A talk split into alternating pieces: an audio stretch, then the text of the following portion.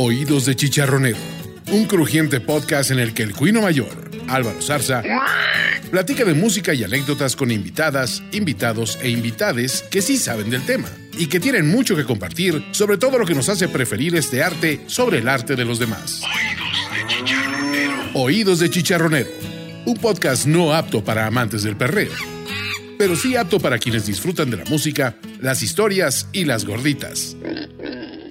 De chicharrón. Probando. Uno, dos, tres, probando. Bueno, bueno, sí. Uno, dos, tres, probando. Uno, dos, tres, probando. ¡Súbele el bajo! Uno, dos, tres, probando.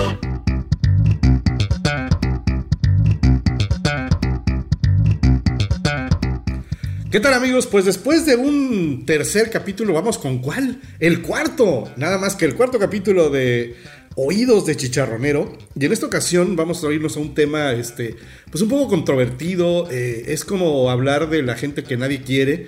Y el día de hoy tengo eh, de acompañante y de invitado a una persona que, pues por alguna razón también eh, llevamos muchos, muchos años de conocernos. Y ahora vamos a hablar, es... de las personas que cayó, digamos que siguió el mal camino. Se fue por, por la ruta equivocada y pues empezó como guitarrista y después, pues yo creo que, sintió ese llamado que siente la gente a veces a los cuarenta y tantos años, ¿no? Donde se desvían por el camino equivocado y llegan a ser bajistas. Entonces hoy me acompaña Fernando Robles, un gran amigo mío, bajista profesional, porque incluso tiene discos grabados y demás. Y, este, y además pues hemos también llevado una trayectoria de, compartir música y de, de escuchar música desde hace pues, muchos años, desde que teníamos 8 o 9 años yo creo. Mi querido Fernando, bienvenido a Oídos de Chicharronero, a esta edición especial que se llama Súbele al bajo, porque vamos Súbele a al bajo. Vamos a hablar de, de, pues, precisamente de canciones que tienen eh, algún mérito por el, por el lado del bajo. Y este, pues ahí vamos a ir caminando un poco en este camino. ¿Cómo estás, mi querido Fer? Hola Álvaro, muchas gracias. Gracias por invitarme. No, pues y además como, podcast. como este cabrón es mi vecino, pues ya sabes, te lo encuentras afuera y así de que, anda, qué bonito está tu podcast. Entonces ya por compromiso lo tenemos que invitar. Porque si no, pues viene y me raya. Viene y me, viene y me, me arranca las plantas de mi jardín. Entonces, este, pues sí, este, este va a ser una edición bien interesante también porque eh, otra vez vamos a, vamos a tocar eh, música que, que, pues yo comúnmente sí, sí, sí escucho y otra que pues se desvía un poco del gusto, pero bueno, así son los bajistas, este... Lo que pasa es que, de- perdón, perdón que te, No, una no, disculpa no, por interrumpir. Estás, es- esta es, tu ca- ¿verdad? estás en tu casa, esta es tu casa, mano. Haz lo que quieras. No, es que fue difícil, fue difícil eh, seleccionar las canciones porque hay, hay- hay tanto, hay tanto de dónde, de dónde buscar, de dónde encontrar. Eh, hay tantos bajistas, ¿no? De los que uno, ah, bueno, yo como bajista quisiera hablar, pero pues en este caso, eh, escoger de 5 a 8 canciones para... ¿Tú sabes qué aquí. escoger? Eh, sí, de- a- afortunadamente. Bendito, bendito sea Dios. Sea el Señor. Bueno, es que ese es, ese es uno de los grandes retos de participar en Oídos de Chicharronero, que cuando los temas este, que hemos elegido, pues abarcan un, un buen de cosas, ¿no? Y, y la gran, yo creo que la gran ventaja de esto es que efectivamente hay una cantidad de música allá afuera que, que, pues por, ahora sí que para todos hay, ¿no? Y- Exacto. Y, y de todos los géneros. Y este, pues bueno, nos vamos a arrancar ahora con este. Pues esta, esta persona que es eh, muy controvertida, que, que digamos que tenía un gusto especial por los infantes, por la gente de- menor de edad, este, eh, al igual que todos los bajistas, dicen. Este, y vamos a ir con el Michael, con el Michael El Jackson. Michael, el Michael Jackson. El Michael Jackson, que él finalmente, pues no era, no era precisamente un, un músico, un instrumentista, ¿no? No era No, que eh. tocara algo, ¿no? Pero este, nos vamos a ir con el primer disco donde él todavía era de color serio, donde todavía hubiera estado participando en las manifestaciones. Este, y es el Off the Wall, ¿no? Que es, que es, básicamente su primer, su primer este, disco solista, ¿no? Después Exacto. de los Jackson 5, o me equivoco. Es el primero, el primero de solista, es un discazo. Y lo produce Quincy Jones, ¿no? Exactamente. La producción es una cosa eh, de otro mundo. Bueno, primero que nada, ¿cómo fue que te, te- te- llevó el. ¿Cómo te acercaste al lado oscuro de las cuerdas gruesas, largas y, co- y gar- gruesas, gruesas, largas y cuatro, cinco, cuatro, cinco, hasta seis a la vez. No, son son las, fre- las frecuencias graves. Ay, ay, ay, ay. Son las frecuencias graves. Eso cuando sientes que te, como que te vibra, te- te- Sobre todo cuando estás grave. ya. ¿No? Sí, como, como cuando te sientas así encima de la lavadora, nada más para que sientas rico. Dicen, ¿eh? Dicen que así le hacen algunas personas, yo no sé. Pero a ver, cuéntame, cuéntame, ¿cómo, cómo fue que llegaste tú? ¿Cómo, cómo, cómo, cómo te llevó la vida? ¿Qui- ¿Quién te hizo tanto daño que empezaste tocando la guitarra? Ah, porque eso no, no, Bueno, no se lo, que, lo que pasa es que eh, realmente, realmente yo entré a la música, em- empecé a estudiar música por mi madre. Ya. Que mi mamá me llevó a, la fuerza a estudiar eh, a la sala Chopin en Plaza Satélite. Levanta ese En ese entonces. escuincle bolsón. Exactamente. Y entonces ahí iba y me escapaba de la clase para ir a jugar maquinitas a Pennyland. Pero bueno, porque de plano no me gustaba. No te gustaba ir. No. Eh, No te gustaba fueron- tocar el órgano, digamos. eh, eh, ¿Qué, toca- qué tocabas ahí en Sala Chopin? Instrumentos de tecla. Ya. Ajá, me a tocar más tocar las teclas que el exacto, órgano, sí. Exacto. Este, Bueno, más o menos a esa edad pues sí anda uno tocándose el órgano, pero esa es otra, otra historia, ¿no? Porque además han de saber que este, eh, con Fernando yo tuve la primera vez que, que incursioné, digamos que en un grupo musical. tuvimos una banda. ¿cómo Tuvimos no? una banda, como no, y yo mucho de lo, de lo, mucho de lo muy poco que sé tocar guitarra, eh, se lo aprendí a Fernando y a, y a otras personas. Y pues por ahí compusimos algunas cancioncillas, este. Y lo más curioso es que no teníamos bajista. No. Incluso este eh, Vanessa Luna, que estuvo en el episodio pasado, ella llegó a estar en la primera, digamos que en la primera eh, formación de aquella banda, que además tampoco tuvo un nombre, ¿no? Éramos, nos juntamos a tocar y cómo nos ponemos, y luego. Stock. Stock. Te- teníamos y- por ahí, Nos ¿no? pusimos Stock, cualquier cantidad de nombres. La última idiotas. chela del La estadio. última chela del estadio. Sí, no, no, fue, fue, fue terrible. Sí, Pero bueno, así fue como empezamos. Entonces tú te fuiste a, a la sala Chopin y luego. exacto. Y como que me querían poner a hacer algo en las tardes. Entonces, como no me, no me gustó. Que- otra cosa que, Pero estar, bueno. que estar tocando el órgano, digamos, en tu casa. Este. Entonces un día compraron una guitarra. Bueno, te, te vamos a meter a clases de guitarra. Entonces empecé a tocar la guitarra y a partir de que tomé la guitarra, no la dejé.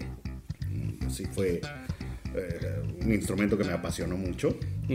Pero de ahí viene que desde más chico ya escuchábamos música, este, si tú te acuerdas, desde muy chico los dos escuchábamos, eh, escuchábamos música y música que, que- que no era como muy común que a esa edad eh, otros la escucharan, ¿no? Sí, pues yo creo que yo estaba en cuarto de primaria cuando compré el Number of the Beast. Exacto.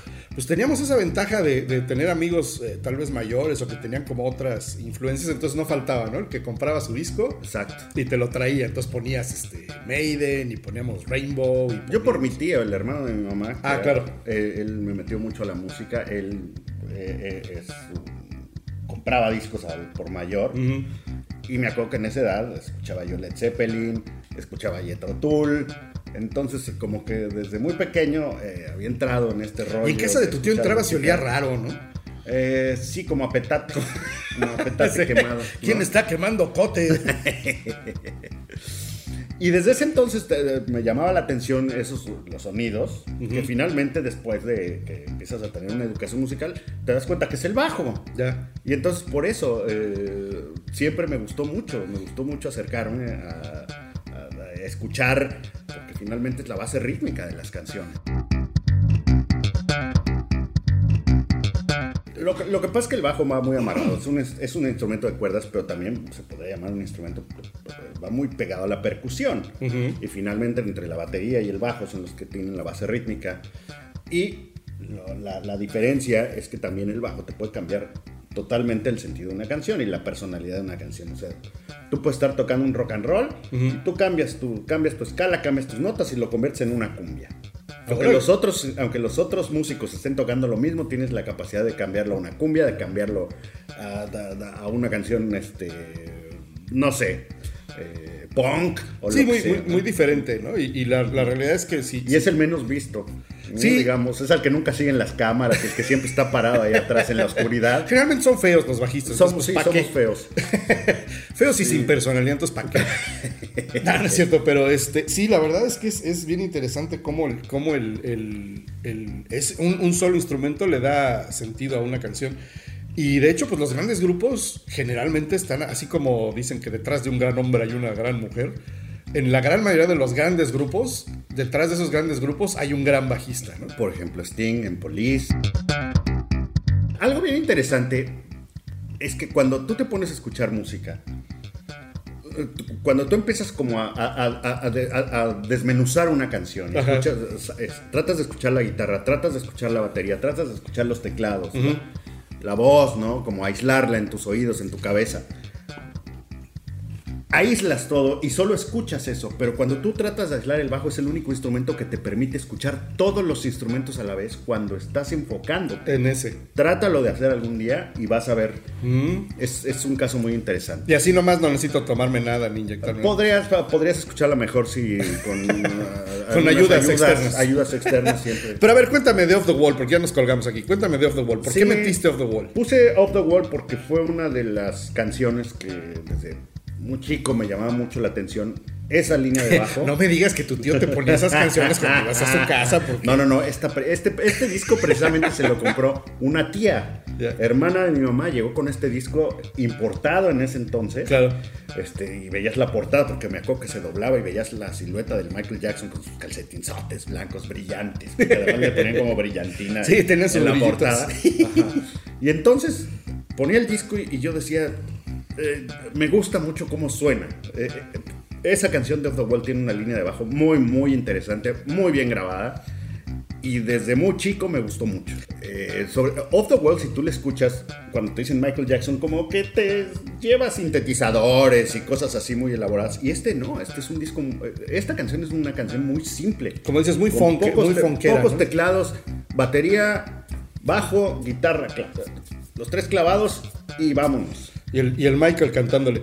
Pues súbanle al bajo en esta edición número 4 de Oídos de Chicharronero. Vámonos con Michael Jackson y Off the Wall. Gotta leave that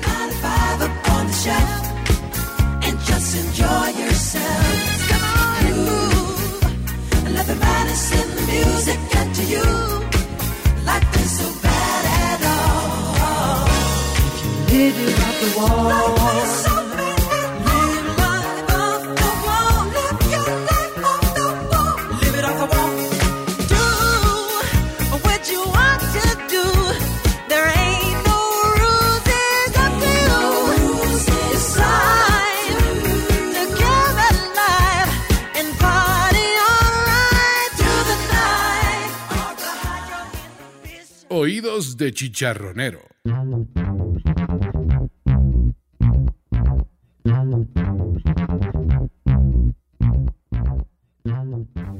Pues, ¿qué les pareció el Michael?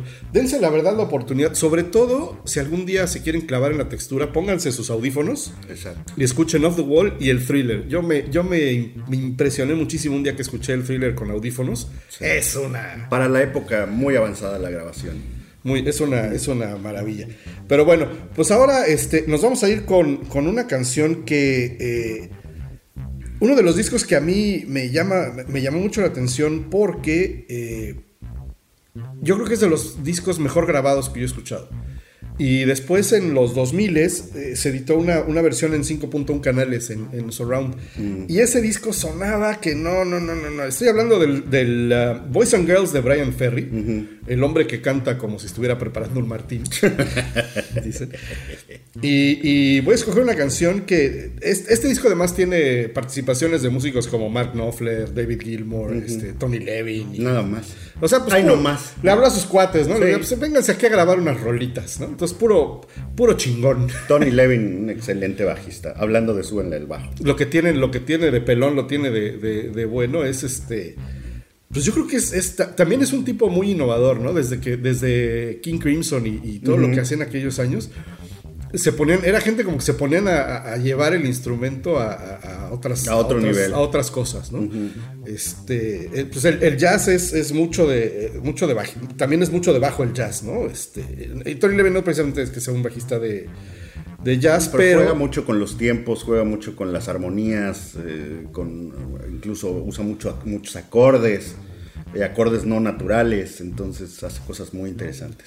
Y como este, él incluso en, en, en conciertos yo lo he visto, en- en- si no lo han visto por ahí, pues búsquense el, el concierto el de, de- de Peter Gabriel, el, el, el Oz, que se llama, es el Secret World Live, se llama ese, ese- esa gira.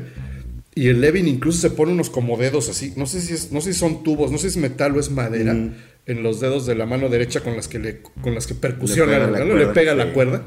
Este, y se ve rarísimo, ¿no? Con, sus manotas y sus dedotes. Este, tocando el, tocando el bajo. Pero bueno, en esta canción, eh, yo no estoy completamente seguro, pero estoy casi, casi, casi seguro que está, eh, que es Tony Levin, precisamente quien toca en esta canción que se llama Stone Woman. Y cuéntanos un poquito de la técnica del slap, porque además fue una técnica que en los 80s estaba Sí. muy de moda, ¿no? Sí, sí, es una, es una técnica donde con, con- con la parte interior, más bien la parte exterior del dedo Pulgar. pulgar, eh, le pegas a la cuerda. Bueno, la, la técnica es golpear a la cuerda, este, Darle- soltarla darle. para que la cuerda quede vibrando y saque un sonido diferente, un, un sonido percutido, de cuerda percutida, ¿no? Y se hace con el dedo pulgar y también lo puedes hacer con este, el dedo anular eh, o el dedo medio eh, con el huesito que te queda esta parte de aquí. Sí, sí, sí. Con ese levantas la cuerda, o sea, jalas la cuerda, es un, es, es un, es un hitting pull. Entonces con eso este, puedes lograr hacer eh, lo que sería un ritmo, un ritmo de percusión, ¿no? Ajá. Imitando una, una batería, ¿no? Bombo, tarola Vas haciendo. Ajá. O haciendo más cosas, ¿no? Mucho más avanzadas, pero entonces esa técnica surgió por ahí un poquito antes, por los, eh, por los finales de los 70s. A mí en lo particular nunca, nunca me metí a aprender, eh, sé hacer algo de slap, no soy eh, un experto en el slap, no me encanta el slap. Porque fíjate que yo he escuchado, ya van dos o tres Exacto. veces que escucho bajistas que dicen, a mí no me gusta slapear. Es que, es que depende, ¿no? Y hay, hay, hay gente muy purista, ¿no? Que dice, no, es que únicamente con los dedos y, o, o- o- o tener ese, ese marco muy amplio de las técnicas, de cómo tocar la... de, de cómo... Se debe tocar. manera de interpretación, ¿no?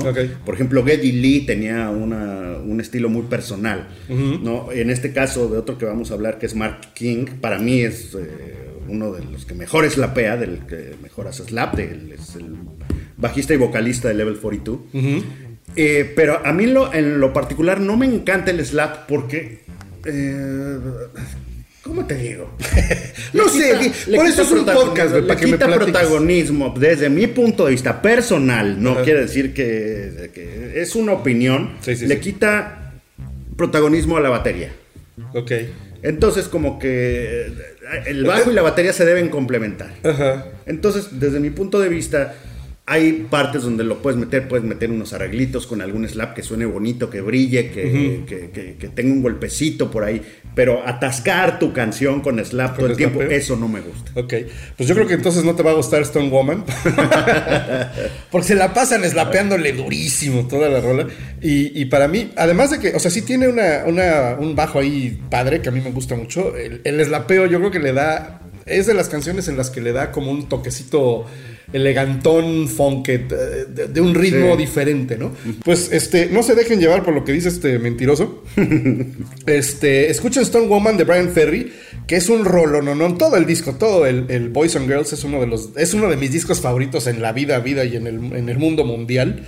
Este, entonces escúchenlo con, con- con cuidado y nos vamos a ir. Después vamos a regresar con otro gran, gran bajista, que por ahí hablamos de él un poco en, el, en el podcast pasado. Pero por lo pronto escuchen a Stone Woman de Brian Ferry en esta edición. ¿Y saben qué? Súbanle al bajo.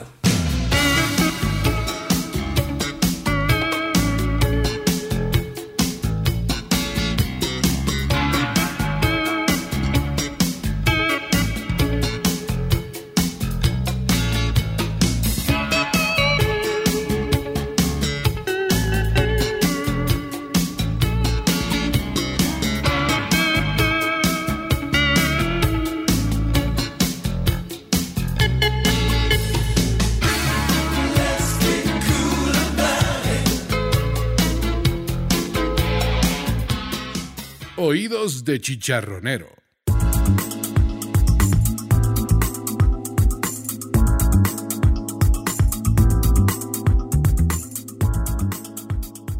Volvemos a Oídos de Chicharronero. ¿Qué tal esa es la ¿Qué tal esa manera de darle a los cuerdazos? Qué buena rola, man. ¡Qué buena Qué rola! buena rola. ¡Qué buena rola, man! Imagínense eso cada que nos ponemos aquí a escuchar música, ese es el tipo de comentarios que se escuchan cuando estamos aquí. Por eso generalmente no nos hacen muchos y terminamos nosotros dos solos oyendo música, porque así nos, po- nos ponemos en ese plan. Sí. bueno, y ahora nos vamos a ir con eh, uno de los grupos que tocamos la vez pasada, pero que yo creo que uno de sus grandes, grandes, grandes méritos o una de sus ma- mayores fortalezas es el bajo. Y estamos hablando de Duran Duran. Exactamente. ¿no? De, Exactamente. de John Taylor, que, que, este, además de que tenía todo el estilo del mundo, el güey, o sea, él, él como persona, Él como ¿no? Este, persona. era el que se ponía sus sombreritos y, y tenía como toda la moda del... del- del- no, era tan, no era tan niño bonito como, como el Simon Como el Simon Le Bon.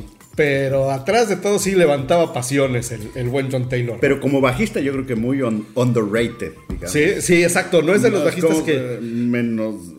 Porque es, es lo mismo, yo creo que... No tan valorado, ¿no? Es un poco lo que pasaba con el Michael Jackson, ¿no? Como tú, Duran Duran lo veías como un grupo poperito, popular, de, de- de hits, pues no pensarías que tienen músicos de la talla de este, de este Claro. hombre, ¿no? Y a él, sobre todo, en este caso, al hablar de Taylor, la creatividad que tiene en el momento de hacer sus líneas de bajo es impresionante. Eso es algo que yo le admiro mucho. Porque una cosa, Una Eh, cosa es Juan Domínguez y otra cosa es John tú Taylor. puedes llevar un ritmo en una canción, ¿no? Tú puedes con el bajo llevar un, bajo muy sencillo, tum, Tum, tum, en el momento de crear música, en el momento de estar interpretando una canción. Pero lo- ahí lo que, lo que yo le admiro es mucho la creatividad de todas las líneas que llega a hacer y lo que te puede llegar a hacer en una canción como Save a Prayer, que es la que, La que vamos a poner. yo seleccioné para esto, o por ejemplo Río, ¿no? Que es un bajo funky totalmente con subidas y bajadas, este, con una técnica muy muy especial, pero la melodía que hace el bajo en Save a Prayer es una cosa Es una que a mí me, Sí, sí, sí, sí. verdaderamente me lleva a otro lado. Y fíjate que es curioso cómo eh, yo creo que inconscientemente eh, quienes no, no somos eh, músicos, ¿no? Quienes no a la- lo aprecias pero no lo tienes consciente como, como un instrumento como la música en tal. Pero yo siempre como que es eh, la melodía de Save a Prayer es más bien la línea de bajo. Exacto. No, no, es, no que necesariamente sea la melodía de la canción, pero lo que yo me acuerdo de la canción, siempre que pienso en Save a Prayer, pienso en, en- o sea, lo que se me viene a la mente es justo esa línea de, de- de- de bajo del John Taylor. Y, y- y- y la- y seleccioné esta canción porque cuando me compré mi primer bajo, que fue un Yamaha RBX7, Sí. negro. Lo primero que hice fue llegar a sacar Save a Prayer y tocar Save a Prayer. ¿Y qué Vamos tal? a escucharla. ¿Y qué tal? Sí, sí, sí está, sí está cañón el, el- el- el muchacho este, ¿no? Sí. Todos los primeros discos, en general, toda la discografía de Duran Duran, pero para mí este y el, Seven and the Ragged Tiger son, son discos que tienen una, un, un valor que, que lo platicaba yo con Vanessa incluso, ¿no? Ya que los, los oyes ya más adelante, ya un poquito más madurito y con las orejas un poco mejor entrenadas, son unos discos, son unos grandes, grandes, este, grandes discos. Entonces, eh, pues clávense en el señor John Taylor y vámonos eh, con Save a Prayer de Duran Duran y volvemos a la edición número 4444. Y súbanle al bajo. Súbale al bajo.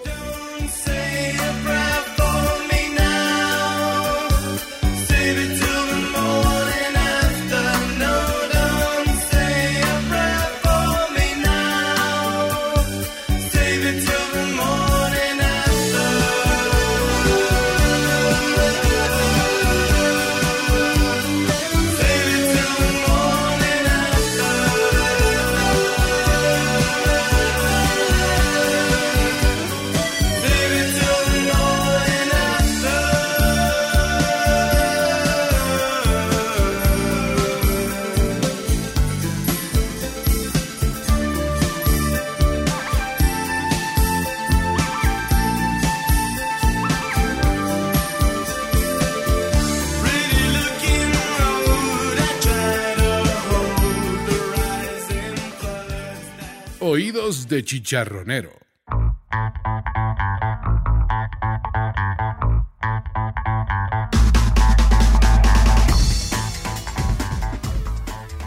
Y bueno, pues eso fue Save a Prayer.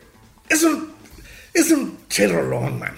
Qué cosa, ¿eh? Qué cosa. Es una, es una chulada. Es de ese tipo de, de canciones que en su momento pues sí estuvieron medio choteadas, pero, pero que ahora se disfrutan, se disfrutan de manera diferente, ¿no? Porque incluso cuando salieron, muchas de las analogías o muchas de las historias que contaban esas canciones, pues estábamos muy mensos para entenderlas. Exacto. Estábamos muy poco paseados, como dice este, mi amigo Sempere.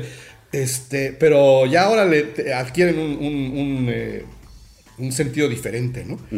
Y ahora nos vamos a ir con otro de los grupos que, que yo no sé si este, este podcast me va a llevar a la ruina, pero este, porque tengo que, tengo que hacer unas concesiones que, que ¿para qué les cuento? Entonces, este, en esta la verdad es que no la sufro tanto porque, porque es Alguien decía, no, no existen, no existe lo, lo- nada como, no existe el concepto del placer culpable, pero la neta es que los presuntos implicados sí están dentro de mis placeres culpables. Por supuesto. Es el tipo de música que pues no sería lo, común, pero nos vamos a ir con ellos y, y- y ¿por qué escogiste? Esta canción se llama Las Palabras de Amor.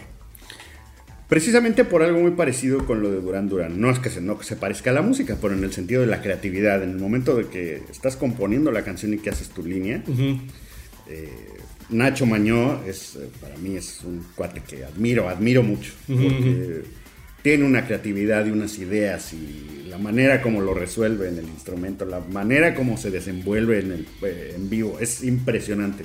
Monstruo en el escenario. Y, So- y Sole, Sole, ¿qué se llama? Bueno, no me acuerdo. Sole Jiménez. Sole Jiménez también es una voz este, suavecita, tersa. Sí, en que es como que siempre le pega la nota adecuada, ¿no? Siempre te da la intención correcta eh, ella.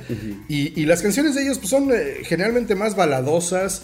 Es como un jazz suavecito, ¿no? No es un jazz muy, muy clavado. Bossa. Un bossa noverón así. Pero yo creo que de, de las, eh, de los grupos españoles que salieron en los 90 fue de lo más finito, ¿no? Exacto. Y yo creo que gran parte de la finura que tenían estos viene precisamente del- del- de la base del bajo que tienen ellos, la batería, después los arreglillos y la voz de ella, ¿no? Yo creo que es un, Sí, es un este es un conjunto ahí que hace una maravilla. Y esta canción de las palabras de amor, eh, pues es- es- yo creo que es uno de los problemas de los presuntos, ¿no? Que luego los títulos de sus canciones pues, eran medio ñoños, o son medio ñoños, incluso las letras. Incluso frases, frases de la. Son medio ñoñas. No, De las letras, sí son. Pero si te logras como extraer un poquito de, de la ñoñez de, su- Sí. de sus letras, este, pues ahí está Mil Mariposas, ¿no? Que es, que es un rolón. Canción o no. Es un rolón, pero es cursi.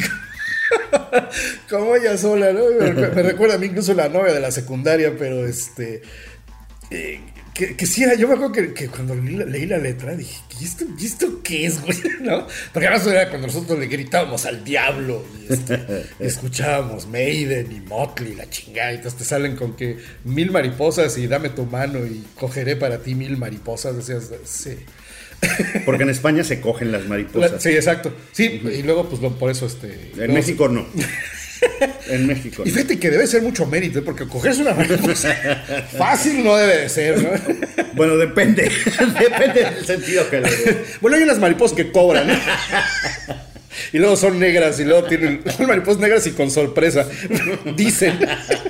Dicen que un amigo le pasó. ¿No? Pero bueno, este. Sí, yo, yo recuerdo, yo incluso vi a los presuntos implicados en vivo. Y, y sí, la verdad es que es, un, es, una, es una gran experiencia, ¿no? Son, son músicos de a de veras, ¿no? Que- Que, Exactamente. independientemente del rumbo que decidieron tomar en cuanto a las canciones se componían, pero se nota que hay algo atrás, o sea, que no es nada más... Fíjate que para mí siempre la, la idea que yo tenía de los bajistas, yo creo por la música eh, original que, que- que escuchaba yo, pues era que nada más tocaban una notita, ¿no? O sea, como que se iban y cambiaban el acorde, ¿no? Entonces cambiaban el acorde y se, se iban de tal a tal. Entonces hacían tin, tin, tin, tin, tin, tin. Y para mí eso era un, un bajista, ¿no? En mi Sí. muy, muy remota infancia. Pero en esa época, cuando el pan y la sal, el 7, El siete. en esa época era- tienen unas canciones ¿Cómo se llama el disco maravillosas. en vivo? Este, la, otra, La Noche. La Noche. Yo tengo ese, ese, es un CD doble. Si algún día lo encuentran por ahí en el Spotify o, o- o lo pueden comprar, es un discazo. Precisamente la versión de la noche de esta canción, después escúchenla. Ok. Aquí vamos, ahorita vamos a poner la del disco, la, de- la que viene en el pan y la sal, pero escuchen la versión en vivo que viene en la noche de palabras de amor. Es una cosa sublime. Abre, abre con un bajo así distorsionador, ¿no? Exacto. Como con algún efecto ahí Exacto. raro. Trae ahí un efectito y luego hace un feel demoníaco. Ajá. Imposible de tocar, pero bueno. Incluso este también le daba los fretless. Al rato, lo- luego, no sé si de alguna de las canciones que traigamos, eh, traigamos y pongamos Mira. por aquí, irá, este, traigan lo que viene siendo el fretless, ¿no? Pero si no, después ya nos contarás un poquito de, de- de- de qué onda con ese. Ok. Y que además también fue un sonido bien clavado de una época, ¿no? Los ochentas estaban clavados, atascados Exacto. de bajos fretless. Era slapeo Ajá. y bajos fretless, ¿no? Era como que se pusieron de moda porque se veían, se veían bien chidos. Entonces, eh, suban al bajo con las palabras de amor de presuntos implicados. Y regresamos.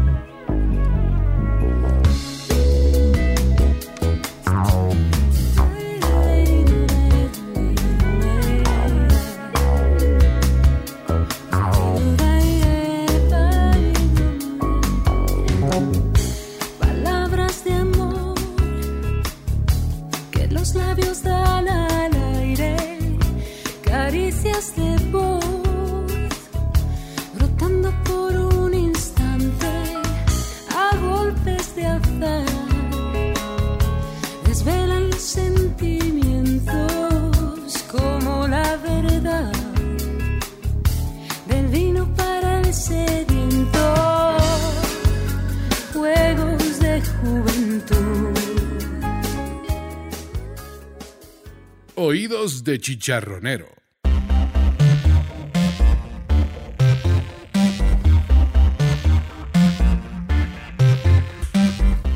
Pues muy bien, esas fueron las palabras de amor. Ay, ¿Qué Dios canción, no? Ay, Dios mío. Bueno, sí. No, no es cierto. Es- es- la verdad es que es un rolón. Este. Mira, ya sí hice un capítulo de música country. ¿Qué más me da admitir que me gustan los pinches presuntos implicados, carajo? Estoy, ac- estoy acabando con mi reputación. Este podcast me va a hundir.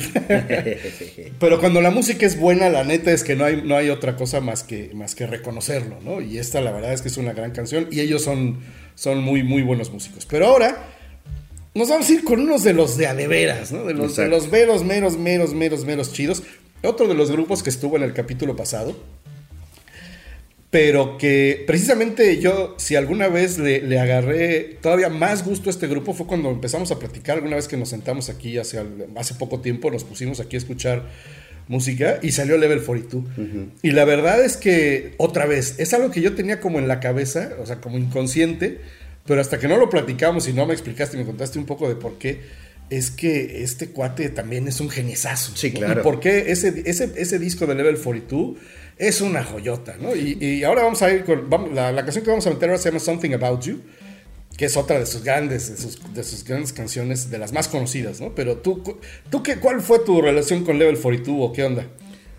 Pues eh, Mark King, ¿no? El, el- el verlo tocar, cómo se parte en dos, porque lo que toca es complicadísimo, complicadísimo. Es, es, uh, un, un bajista muy eslapero, digamos, eslapea mucho. Porque era el estilito, ¿no? Así, funkazón, este. Lo hace extremadamente bien, ¿no? pero además canta.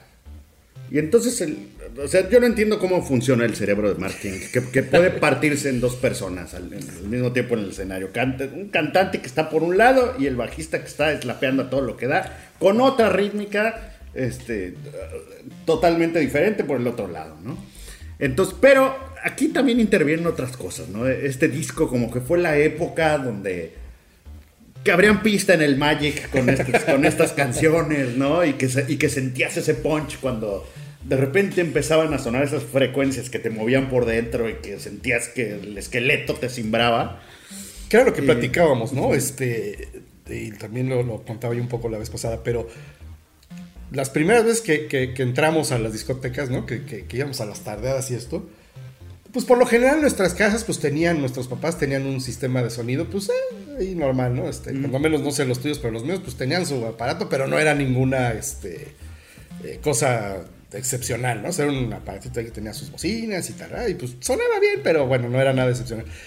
Pero entrabas a una discoteca y entonces, este, de entrada, pues nunca sabías dónde estaban las bocinas, ¿no? Dices, ¿dónde están? Porque estaban tapadas por ahí arriba. Y, y una de las grandes características de esos lugares era justamente las, las frecuencias bajas, ¿no? O sea, era, era escuchar el power del bajo y, este, y eso, cómo, cómo, el- cómo esas frecuencias vibran y te pegan, sientes hasta en el pecho, sientes como el, los golpes, ¿no? Del, Exacto. del- del ritmo y es... es una manera bien diferente de experimentar la música, ¿no? Cuando la, la tienes a ese volumen y con esa calidad. Exacto, y eso te, pas- te pasaba mucho en esos, en esos, este, en esas discotecas en ese entonces. O en los conciertos. Cuando no les decíamos antros, porque los antros era donde iban otras gentes, donde tenías que llevar a tu profesor de matemáticas para que te pasara, para hacer otra historia. Eh, en los- las discotecas, pues eran este, eso, eran discos, eran las. las y, y- y además, pues ya que lo juntabas con las luces y con toda la faramaya que se armaba, pues era algo que para nosotros, cumples imberbes de 12, 13 años, era impresionante, ¿no? Sí. Sí, o por ejemplo en los conciertos, ¿no? El primer concierto al que vas cuando estás. eh, Cuando empieza a sonar es una experiencia totalmente diferente al escuchar música en tu casa. Grupazo Level 42 y Something About You. Más de uno. Si usted cuando escuche la canción la canta, no salga todavía, por favor. Póngase su cubrebocas. Con esta, con esta abrían en el Atzimba, digo en el Magic. En las fabulosas. es lugares míticos que dicen que existían. Yo nunca fui. Pero bueno, volvamos a Oídos de Chicharrón. Súbele al bajo. Este, con Fernando Robles aquí platicándonos del bajo.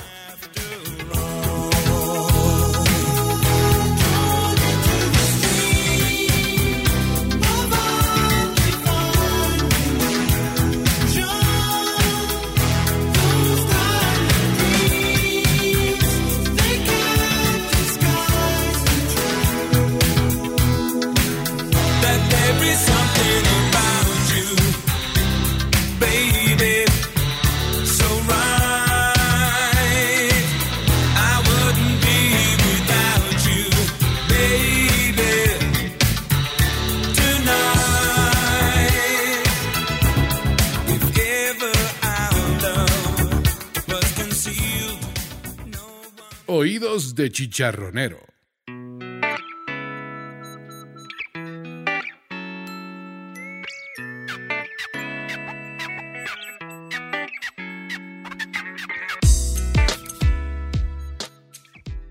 Este, y nos vamos a ir con otra rola que también era bien, bien clásica de aquellos años y muy en la misma ondita de Level 42, ¿no? Un poquito anterior. Este, ¿Es- es este antes? es anterior, este es anterior.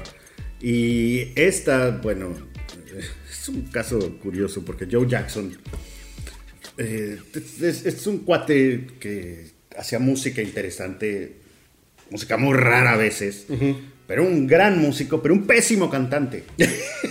pésimo cantante, pero bueno. Era O como, sea, Lucho, como Lucho Gatica, no las canta, las platica, decía el piporro. No es que de verdad, no lo vean en vivo porque de verdad, Te- te- te con llevas todo el respeto que le tengo, pero, bueno. O sea, como cantante es muy buen bajista, digamos. No, y tampoco muy, muy conocido por mucha gente, no lo es, pero esta canción sí, esta debe ser por ahí de 1982, 83, por ahí. Primero- mero principios de los creo, 80s. Por ahí. Pero es una canción donde el bajo, que parece un sintetizador, pero no, él ya lo dijo en una entrevista, más bien, alguna vez lo dijo en una entrevista que es, es un bajo y habló del bajo con el que se grabó y todo. Pero es una canción que si tú le quitas el bajo, la canción cambia totalmente. No, básicamente vale madre. Entonces aquí escuchen esto y traten de imaginársela sin el bajo y es otra cosa totalmente diferente, ¿no? Ya. Porque le da toda la personalidad. Claro, El ya- ritmo y todo. Ya vamos a hablar de, de los grupos sin bajista, ¿no? Como, como Stock, que fue un gran grupo que, que duró este, muy pocos años y no tuvimos bajista. Tenemos ahí una, una, una anécdota lamentable con el grupo, este, donde un amigo mío me llegó a decir que él tocaba el bajo, lo llevó a un ensayo, no podía tocar una nota después de la otra el güey. Pero bueno, el güey bi- bien que quería este, salir, a- salió con nosotros a hacer playback. Exacto. Qué, qué gran tocada esa. Qué, Sí, qué gran concierto. Fue un gran- conciertazo, un, conciertazo. conciertazo en la noche de talentos de 19, debe haber sido 1991. 90 o 91 en el colegio Green Hills, donde este. Digamos que básicamente el público nos adoró, ¿no? Qué barbaridad. Rompimos. Qué barbaridad. Rompimos la noche, este. Y eso que ese día competíamos contra gente de la talla de Cristian Castro, por ejemplo. Exactamente. ¿no? De, de esa, de, de De esa calidad, de ese nivel, estamos del hijo de José José, este, de, Que nos prestó su guitarra, ¿eh? ¿Cómo no? Buena onda. Sí, sí, sí, cómo no. Buena onda porque este, eh, eh, además de que no tenemos bajista, no tenemos ni guitarra. Bueno, yo tenía una guitarra toda, este, toda cucha y, este, y vieja, y estos nos prestaron una Ovation, ¿no? Con una guitarra electroacústica que podemos conectar. Pero ahora váyanse con este, vayámonos con, con Joe Jackson y Joe Stepping Out. Jackson. Báilenle, báilenle y sacudan la polilla en oídos de chicharronero número 4. So tired of all the darkness in our lives. With no more angry words to say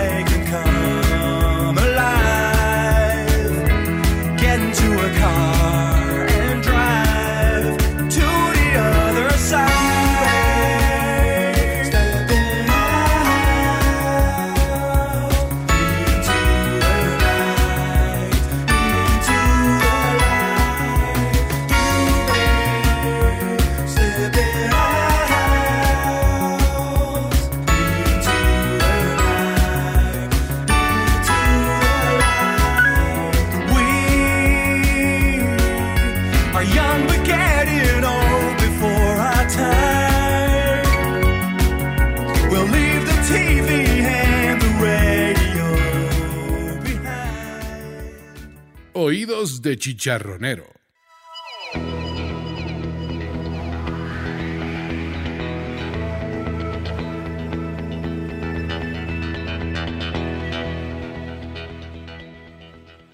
Y ahora sí, saquen lo que tengan. este, sac- manden a los niños a dormir. Este, ¿A qué huele? Porque ahora sí va a oler gachis. Son de esas canciones que desde que las pones, aunque jamás en tu vida hayas probado este, los estupefacientes, te da un poco la idea de lo que era andar en esas madres. Porque este, estamos hablando de Dazed and desde el título, ¿no? Dazed and Confused. Estoy mareado y confundido. No sé, no tengo la más zorra idea de no sé ni quién soy ni cómo me llamo. y luego pues veías, y luego salía este, salía Led Zeppelin a tocarlo y veías a Robert Plant y a Jimmy Jimmy Page, yo creo que ese güey no se acuerda de la mitad de su vida. Qué maravilla. No sé, güey. Y un día amanecí aquí y tenía un chingo de lana y una casota, pero ¿qué pasó antes? La neta, le ponen- yo creo que le ponen videos. Pues si dices que soy yo, güey. La neta es que no. Pero Dazed and Confused es, es un rolón y este. Y bueno, John Paul Jones, un, un este. un Claro. ido- Un, idolazo, ¿no? Maestrazo, Un maestrazo. Maestrazo, maestrazo de la, del, del Y que, instrumento. y que a veces Led Zeppelin tocaba sin bajo. ¿Cómo? Claro. Ah, Claro. ah, John Paul Jones usaba sus patas para tocar este. Parece que tocaba con sus, las patas. sus pedales, sus pedales mientras tocaba este, las teclas. No sé si ustedes se acuerdan justo de los, de los, no sé si funcionan igual, corrígeme si estoy diciendo una estupidez, pero los teclados estos que existían antes, eh, los órganos que veías en las casas, este, pues tenían dos pisos, ¿no? Tenían dos, dos, dos pisos de teclado y además en el piso tenían unos pedales que básicamente pues era como una octava, ¿no? Como del do al, al si y los intermedios y todo, y lo que hacían esos es que tocaban, eran notas graves, ¿no? Entonces así funcionaban los, Así los- funcionaba. Ajá, y las tocabas. O sea, el bajo lo haces con el pie. Tocaba las, las, este, las y mientras él este, le daba los teclados, ¿no? También justo, justo estaba tocando teclados. Exactamente. y- ¿Quién, quién más? Pe- Geddy Lee de repente también hacía lo mismo, ¿no? Exactamente. El, el- el Geddy Lee de Sí. Le pegaban mucho al, al pedalito de bajo. Pero ¿por qué te fuiste con Dazed and Confused, no? Porque además Led Zeppelin no es un grupo, es otro de los grupos como que no eran famosos por su bajista, ¿no? No, no eran famosos, por, definitivamente no. No, pues. eh, bueno, vamos evolucionando, ¿no? De, de una música. Empezamos con Michael Jackson, ya pasamos por la onda. Por la onda poperita. Por la onda poperita y todo, y bueno, nos empezamos a meter en el rock and roll. Y bueno, para mí, porque Led Zeppelin es una de mis bandas favoritas, ¿no? Y el riff con el que empieza esta canción, que te hace volar, te lleva a otro lado. Y entonces, precisamente por eso quise escoger esta canción. Pues los invitamos a eso, a que se sienten. Es, es de las canciones como la que te puedes poner también tus audífonos. ¿no? Ponte tus audífonos, apaga la luz. Apagas la luz. Cierra los ojos Si tienes un y, whisky, y ponte a volar. si tienes un whisky a la mano, algún tipo de licor. Yo estaba leyendo hace poco un artículo de, que decía eso. La mejor forma de escuchar la música es de noche, o cuando menos con la luz apagada. ¿no? Ponte tus audífonos y no hagas. Esconde, mete el pinche teléfono al cajón, ¿no? Y escucha, o sea, ponte a escuchar el disco y date el tiempo para hacerlo. Porque ahora la música la pones de fondo, ¿no? Y estás haciendo 20 cosas, y estás contestando tus tweets o tus WhatsApps y. Claro. y, no, y no le pones atención. Y yo creo que por eso nos perdemos mucho de, de- de- de grandes detalles de las, de las canciones que hay ahora. Como esta de, Led Zeppelin. Mira, finalmente la música es un lenguaje, y como en el lenguaje escrito no es lo mismo leer que comprender lo que estás leyendo. Exacto. Por eso hay una lectura de comprensión, Ya, claro. ¿no? Y en la música es igual, una cosa es escucharla y otra cosa Entenderla. es comprenderla, ¿no? Tratar de ir un poco más allá y tratar de entender lo que te, el, sentimiento que te está transmitiendo, eh, las emociones, eh, todo lo que te puede despertar la música. Pero pues bueno, vámonos con Days. Vámonos con Days tan confused. Súbanle al bajo.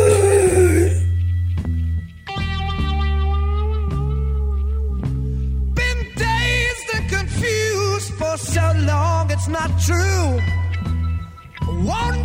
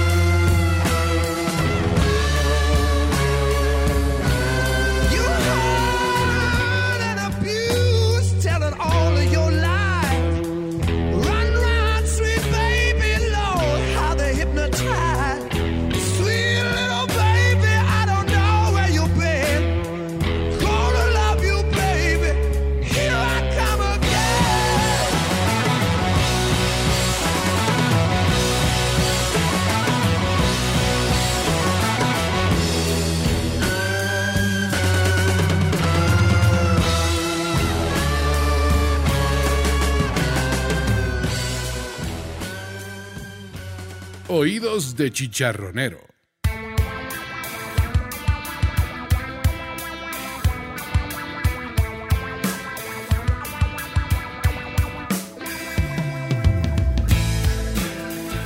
¿Eh?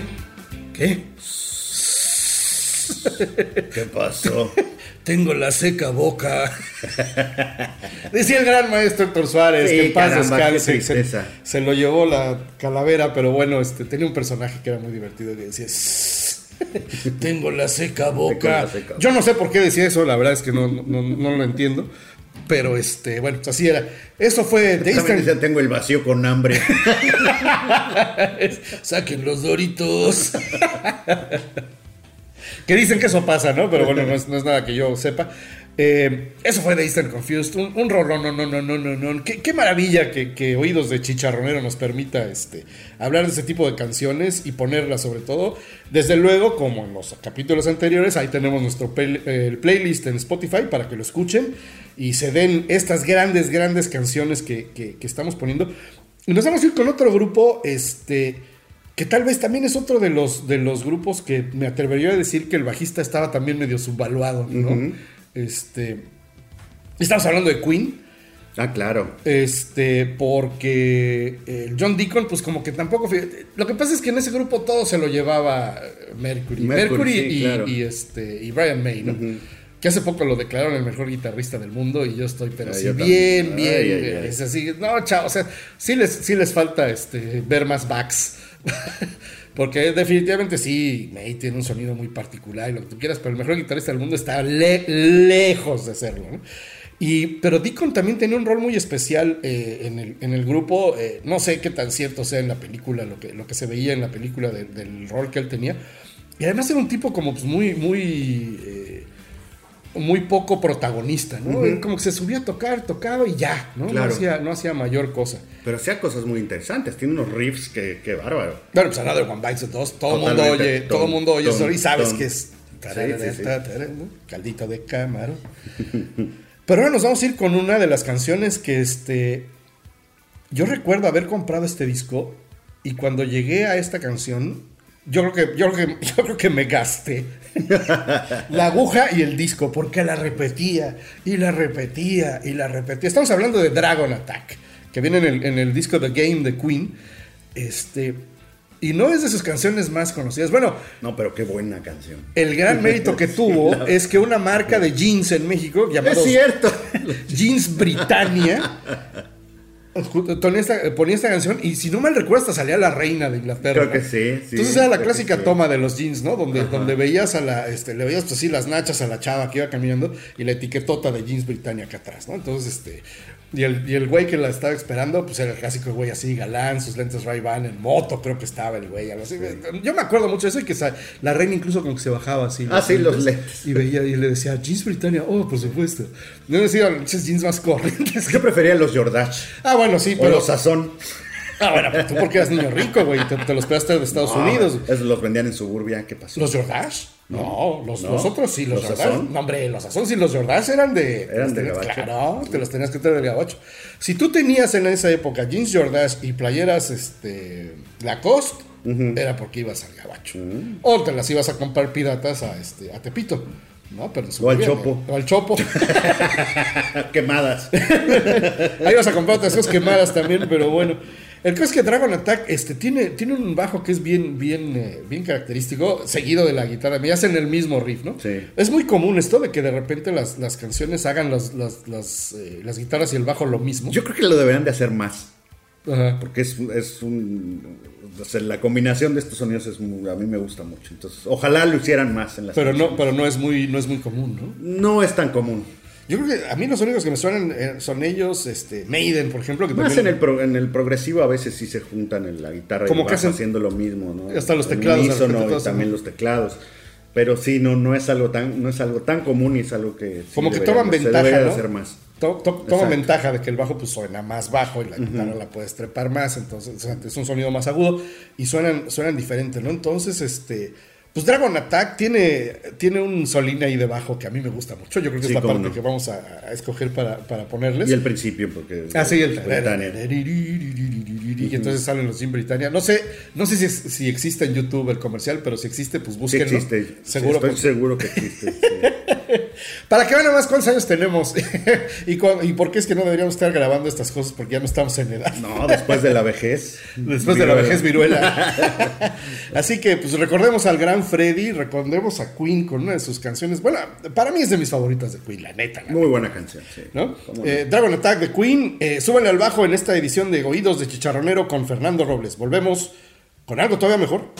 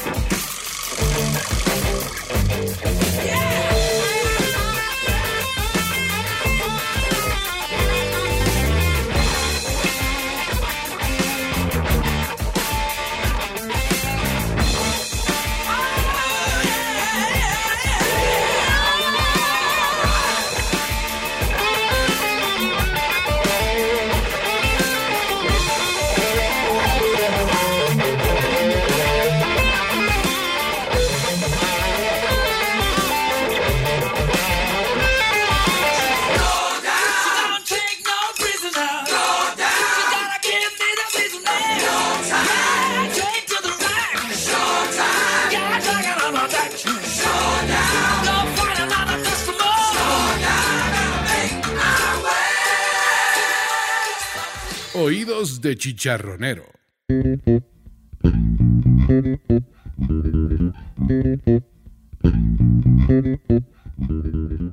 Volvemos después de esta gran, gran canción de Queen. Eh, yo les tengo que confesar que cuando estaba haciendo el playlist le volví a dar repeat como cuatro o cinco veces. Porque me encanta. ese- Y eso es algo que tenemos desafortunadamente. Yo no sé si tú tengas ese vicio, pero yo sí lo tengo muy, muy clavado. De repetir Hay una canciones. canción que me Ah, encanta. totalmente. Y una y otra. Pero puedo pasar una mañana entera oyendo la misma canción, nomás porque me gusta. Y si me gusta ese pedacito, ya después que llegaron los CDs y todo, que tenías como más capacidad de regresarle un pedacito nada más, este, pues, con el acetato estaba medio canijo. Pero por eso rompimos también tantos, o cuando menos yo rompí tantos cassettes, ¿no? Porque este, te gustaba una parte y le dabas y la volvías a poner. Hasta que la pinche cinta se hacía delgadita, delgadita y eventualmente tronaba o se enredaba en algún estéreo casero. ¿no? Pero nos vamos a ir con este, con quien ya saben ustedes, que es la primera señora de salsa, así que te voy a pedir muchísimo respeto Totalmente. cuando hablemos de Alanis Morissette. Y una de las, también de las eh, combinaciones que, que no te esperarías, ¿no? De las combinaciones como más raras. No sé si raras, pero como que no verías a, a, a Flea de los Red Hot Chili Peppers tocando con Alanis Morissette, ¿no? Ojalá, ojalá hu- hubiera un video Donde saliera. donde interpretaran en vivo la canción y estuvieran los dos. No sé si exista. Si existe, por favor díganoslo. Yo lo he buscado, no está. Pero sí, para mí Flea es uno de los mejores bajistas que existen actualmente. La creatividad, la manera de hacer, de hacer música, las líneas que hace, etcétera, etcétera. Y lo que hace en esta canción con Alanis es sublime, maravilloso. Y lo que hace Alanis en esta canción también es una cosa de otro planeta. Que es- es- estamos hablando de You Oughta Know, ¿no? Que fue el primer sencillo que sacó Alanis Morissette eh, del, del disco Jagged Little Pill. Y además yo creo que era cuando estaban, justo los, Pep- los Chili Peppers estaban en lo más alto, ¿no? Era cuando eran los más famosos, este, cuando se no, no sé, tendría yo que checar las fechas, pero no sé si fue tal cual cuando sacaron Give It Away, este, o- y se pintaban de dorado. Under the Bridge. Under the Bridge. Entonces, no sé si sean medio contemporáneos, o tal vez eso era un poco antes, ¿no? Sí, un poquito antes. Tal- tal- tal vez que- pero sí. Y no mucha gente sabe que Flea toca el bajo. Yo no lo sabía hasta que tú llegaste de chismoso a contarme que este que, que salía él en es- y sí ya que lo escu- ya que lo eh, escuchas la canción porque además pues la canción se la lleva eh, las, las vocales de Alanis no y el- todo el sentimiento ese esa rabia de hijo de tu che madre que me dejaste te fuiste con la otra porque este perro desgraciado yo que te lo di todo maldito y este se le oye el coraje así bien cabrón Sí, sí, está molesto. no me gustaría hacer Está ese güey, molesta, sí. Además, que sí le pusieron sus madras. Y este, y Flea en sí mismo es un espectaculazo, ¿no? O sea, él, Totalmente. eh, brinca, ba- baila, Sale en calzones. Salen calzones, ¿no? Era cuando aquella famosa vez Yo salió- lo, yo lo intenté una vez, pero no, no, no, No. no, le gustó a la gente. Digamos que la gente se fue. Exacto. Pues otra vez, Alanis Morissette está aquí en Oídos de Chicharronero con You Oughta Know. Eh, escuchen el bajo de Flea. Porque Bendito vale- sea el Señor que está Bendi- otra vez aquí. Bendita sea. Este, te quiero, Alanis. Si me estás escuchando. Si me estás gracias. escuchando, Alanis, contesta mis WhatsApps, no seas gacha. dame señal, dame, dame una señal. Este, te, te ando buscando, luego te digo para qué.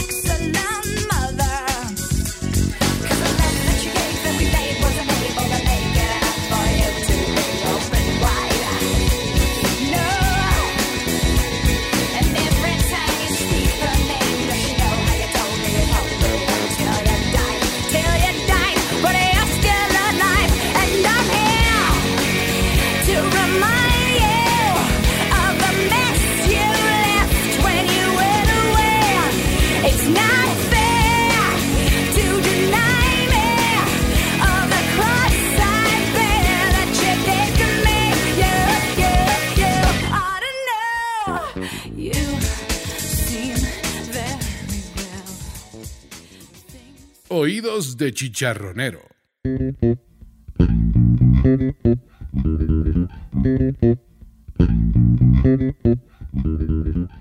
Esa fue mi querida Alanis, háblame.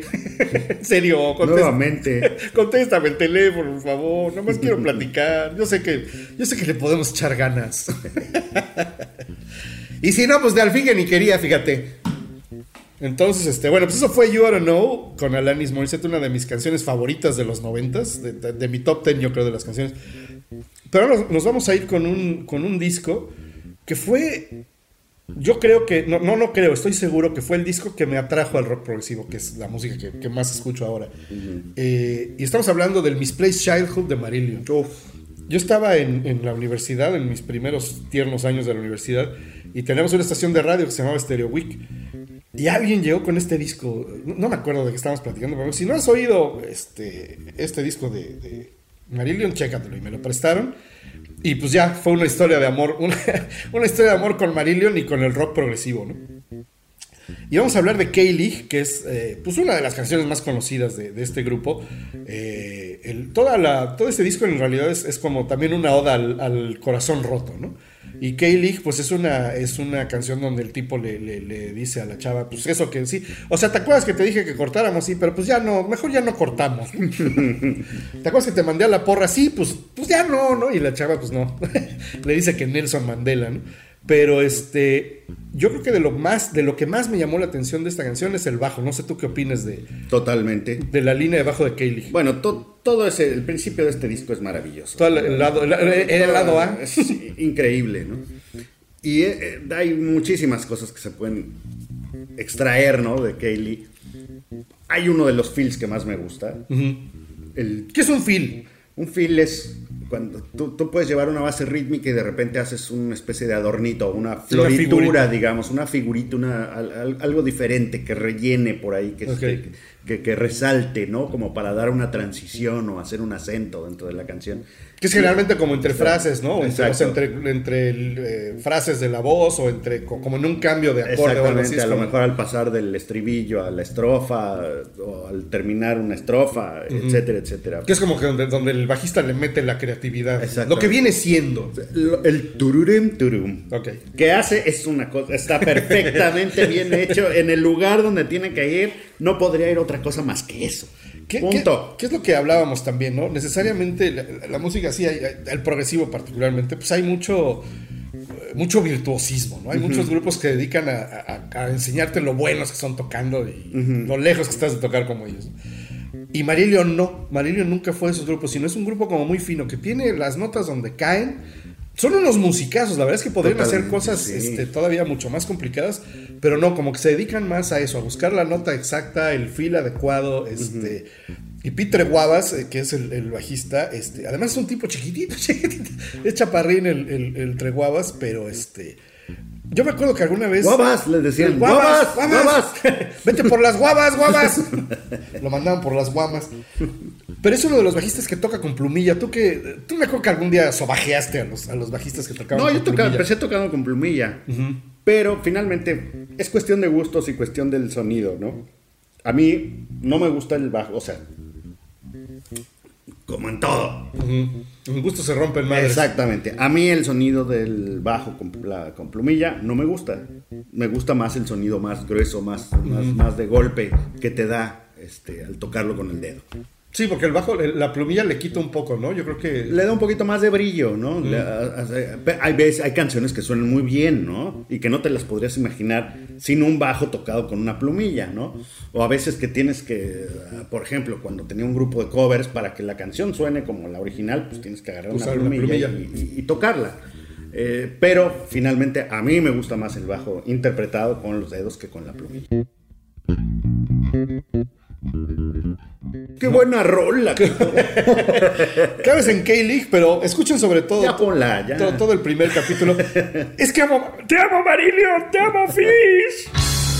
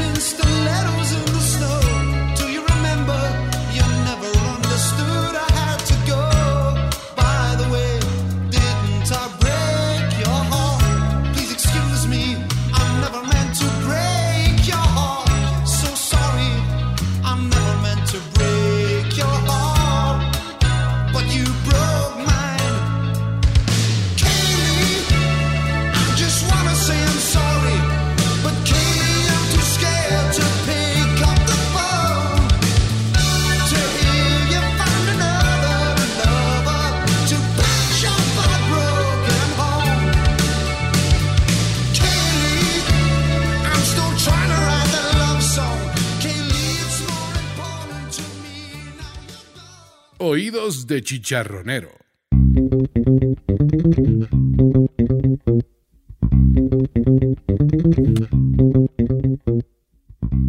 No, ¿sabes qué? Si no vas a dejar hablar, mano, pues haz tu, haz- haz tu programa solo. Es lo, malo, rola. Queríamos oír la rola. es, es lo malo de tener invitados, este, que se le pongan necio a uno. En eso acaba uno, fíjese, y los invitan a su podcast y lo callan. Fíjese, nada más, ya no hay respeto. Nadie me respeta en este podcast. ¿Y sabes qué? Solo por eso te voy a dejar que hables de esta canción porque yo no tengo ni idea quién es Wolfpack ni qué es Dean Town. Pero a ver, cuéntanos. Bueno, esta la seleccioné porque Wolfpack actualmente yo creo que tiene uno de los mejores bajistas que hay en estos días. eh, eh, que se llama que se llama Joe Dart. Joe Es el Dart. señor. es- No, se llama Joe Dart. Es, es- es el señor. Voltage. Mr. The Voltage. Mr. The Voltage. Joe Dart. eh, y es un bajista de otro planeta. Y final- es un grupo como de funk. Es una. es una- ¿De dónde son? Ellos le llaman como una especie de colectivo. En muchos lados aparece que es. Aparecen como pop alemán. pero realmente es un grupo de Estados Unidos. Ok. Pero es, es un colectivo de grandes músicos que hacen funk. Ok. Y entonces una canción funk, pero de Joe Dart, lo que aquí van a ver es la personalidad que le da, los feels, la velocidad que tiene al tocar con los dedos es impresionante. Ok. Y escúchenla porque se van a poner a bailar. Ah, de plano. Sí, vámonos, vámonos directo. ¿Ya sí? Vámonos ya. Bendito sea el señor. Pues esto es Wolfpack. Este, sí. Dean Town. Dean Town con Wolfpack, escuchen a Joe Dart, uno de los mejores bajistas que hay en la actualidad. Sí.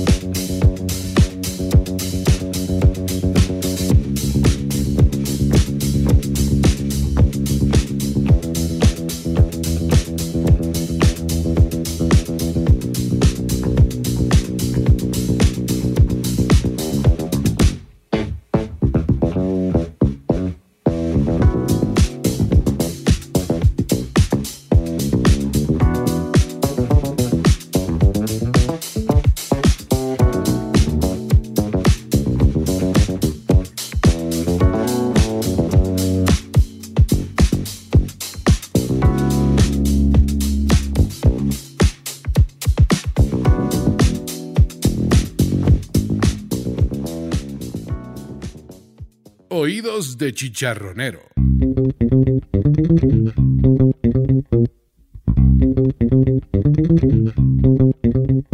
Pues eso yo creo que ha sido la intervención que se llevará el, el récord de la más corta de oídos de Chicharronero. es tan bueno el grupo que este güey no quería ni siquiera hablar de ellos, pero bueno, eso fue Wolfpack con Dean Town.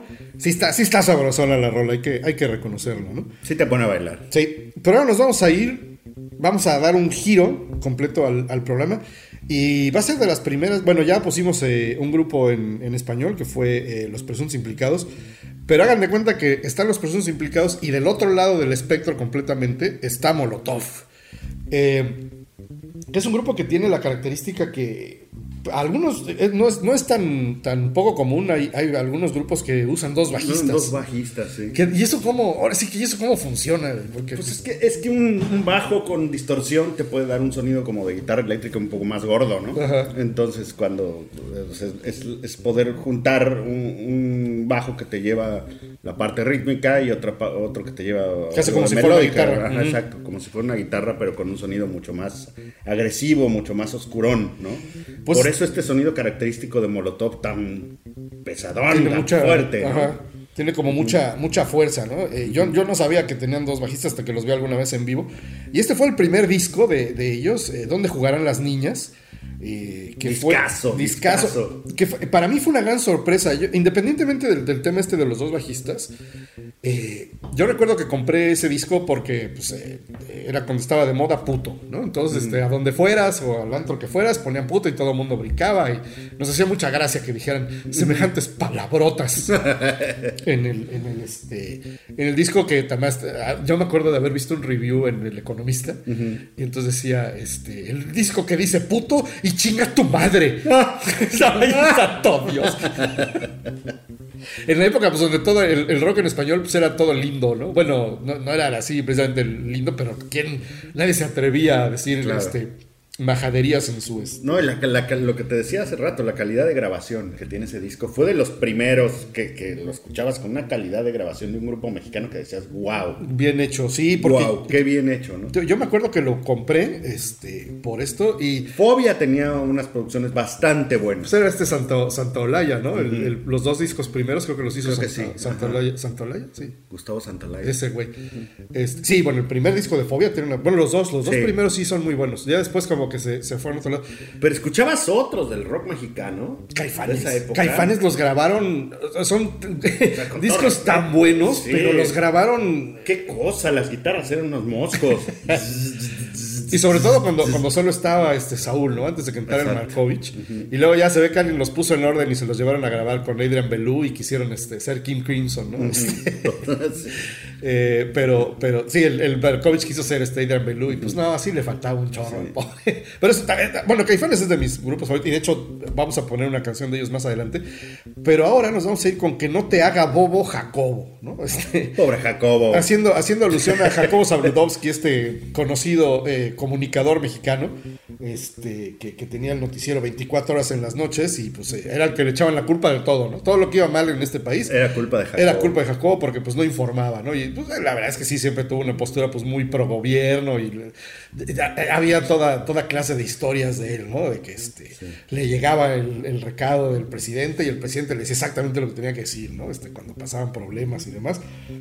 Pero bueno, este, él fue el, el que transmitió, no sé si te acuerdas, él fue de los primeros que tuvo este, un teléfono celular. Ajá. Y gracias a eso fue Bueno, que era el teléfono de antenita. Sí, ese sí, sí, sí, que era como por radio.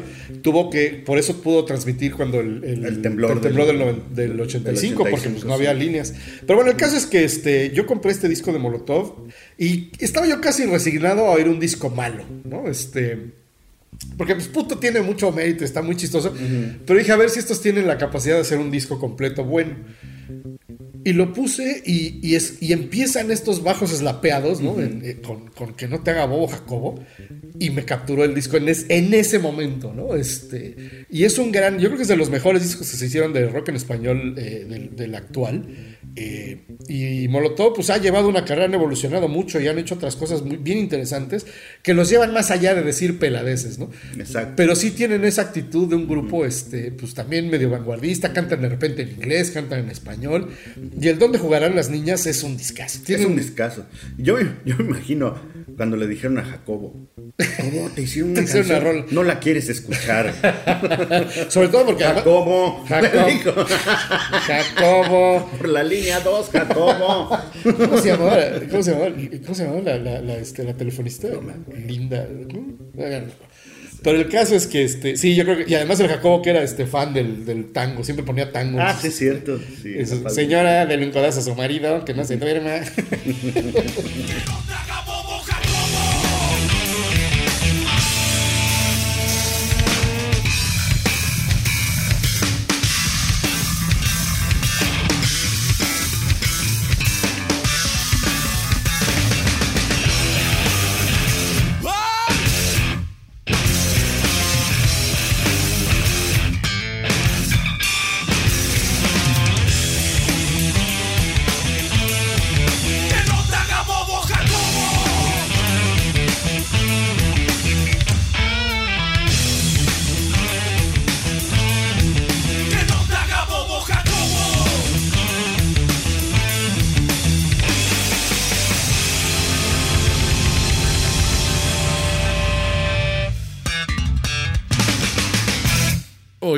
De chicharronero.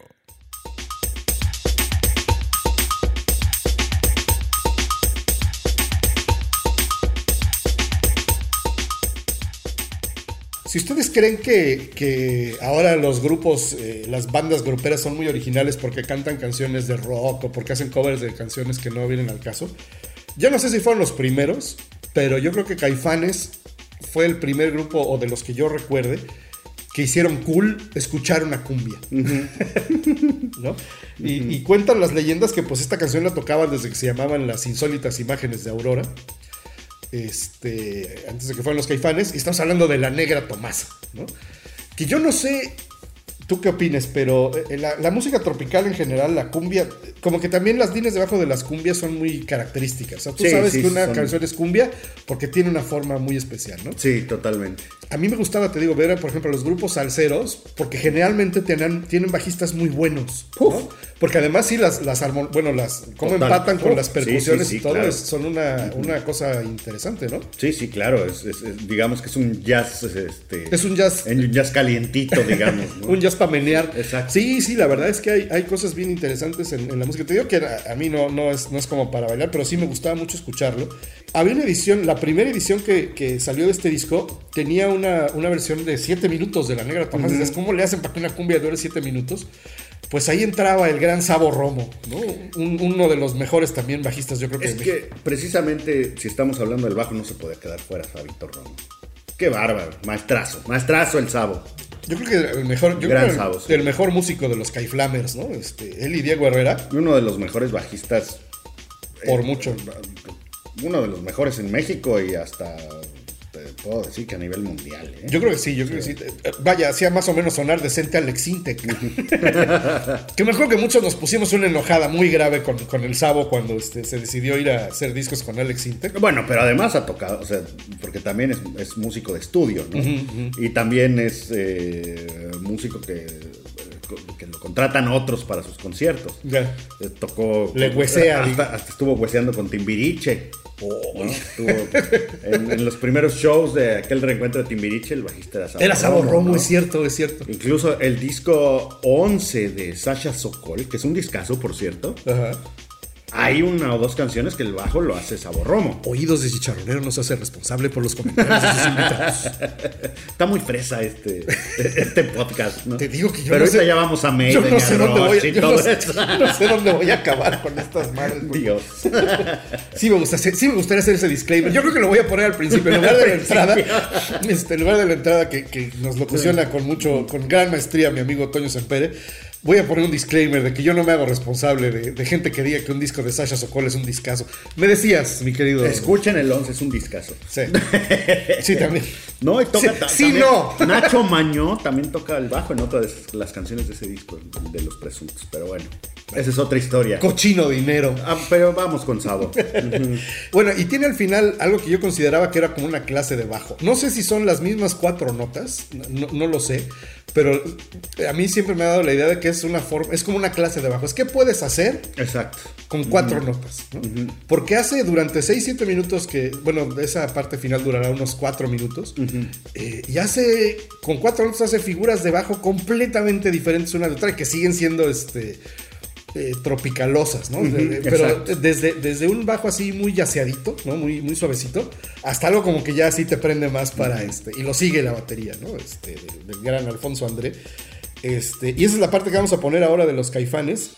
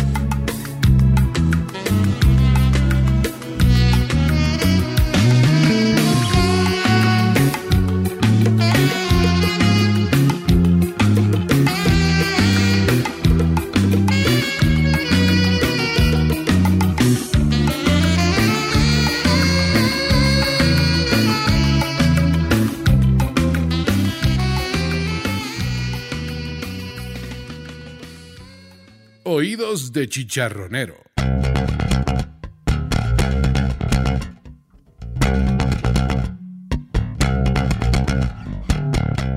Ya. Ahora nos vamos a ir con. con otro de los bajistas más reconocidos, más populares, más famosos, que también. Si eh, Neil Peart le daba el sonido a Rush, yo creo que Geddy Lee es otro que, que, pues no. Rush nunca hubiera sido Rush No, sin, sin no, Geddy ¿no? no. Desde su voz tipluda, este. Y también otro, otro cantante bajista, ¿no? Que además Sí. también es multiinstrumentista, Multi- también le pega, le pega al- a los cinte, teclados, al cinte, a sus pedalitos. Este, y, un- y un- una voz impresionante. Y yo me acuerdo que tú me decías que tiene un estilo muy particular de tocar el Geddy. Sí, sí, porque no, o sea, no toca con, o sea, toca con los dedos, pero no como un, como dice la técnica, ¿no? La santa técnica. Tienes que tocar como tienes con que las- seguir, las- ¿no? las, eh, ¿cómo se llama Con? Las- las yemas de los dedos, ¿no? ajá. Y uno a uno, ¿no? Una nota con un dedo y otra con otra. Y él no, él tiene una, se ve que es una técnica propia. La verdad no lo sé porque nunca he, nunca me he puesto a investigar precisamente La de, dónde historia sacó, ajá. de dónde sacó su técnica, ¿no? Pero tiene una tiene un estilo muy extraño, ¿no? Pero Como todo con la manita, como con, si tuviera la manita desconchavadita, ¿no? es que es como, entre, chueco. como entre una guitarra y un como entre rasgar una guitarra y tocar con los dedos el bajo ahí por al- algo intermedio ahí muy extraño. Pero si no tocara así no tendría la per- Rush no tendría la personalidad Que tiene. que tiene, ¿no? Y su sonido no sería. Entonces, este es bien interesante porque no hay una, desde mi punto de vista, no hay una técnica pura, ¿no? Que digas así tiene que ser. No, como tú te acostumbres, como tú te acomodes, como lo sientas mejor, como estés más cómodo, hazlo así. Si así suena bien, hazlo así y vas a tener tu sonido. Lo que pasa es como que la técnica te puede llevar a como a evolucionar, ¿no? O sea, a, a tocar cosas tal vez más complicadas si, si logras dominar la técnica. ¿no? Exacto. Y a veces las técnicas como eh, que aprendes tú solo, pues llegas a un tope, ¿no? Porque no puedes, Claro. te llenas de mañas que lo único que hacen es que tal vez te estorban al momento de querer hacer otras cosas eh, con el instrumento, ¿no? Pero fíjate, si, lo, si te vas a otros aspectos de la vida, ¿eh? Otros, otras cosas. no, cuando, eres, cuando, cuando hay alguien que hace las cosas diferente, son los que sobresalen, ¿no? Claro. Lo ves en el fútbol, lo ves el- e- ese que hace la diferencia, que tiene un estilo diferente, que tiene una personalidad distinta, es el que va, el que te lleva hasta arriba, ¿no? Estuvo muy filosófico eso, pero bueno, es, lo que yo veo en Geddy. No, sí, tiene, tiene un estilo realmente particular y, y fíjate que fue difícil escoger, ¿no? ¿Cuál, cuál pones, este, cuál, cuál eliges de, de Rush? Y me fui por Roll the Bones, porque además esta canción me trae muy, muy gratos recuerdos de la universidad. Justo este disco salió en el 91, que es el año en el que yo entré a la universidad. Y teníamos, íbamos mucho a casa de mi gran amigo Jorge Robles, a quien le mando un, un gran abrazo. Eh, porque además eh, sus papás como que nos, nos adoptaron, ¿no? Con tal de que no estuviéramos este, por otros lados, pues nos, nos- siempre nos tenían ahí metidotes en su casa hasta las altas horas de la mañana, oyendo música y tomándonos sus rones. porque pues, nosotros con trabajos llegábamos con una coca, ¿no? Y la señora nos daba de cenar, unas, unas bellísimas personas. Pero había dos canciones que tenían que estar siempre presentes en, esa- en esas reuniones. Uno era Sultans of Swing. La reunión no era oficial, no, no entraba en actas hasta que no se ponía Era Sultans como of la séptima entrada, ¿no? Exacto, hasta la que no- fatídica. No, hasta que no se ponía Sultans of Swing y ya más avanzada la, la noche, Roll the Bones ¿no? este, y Rush en general.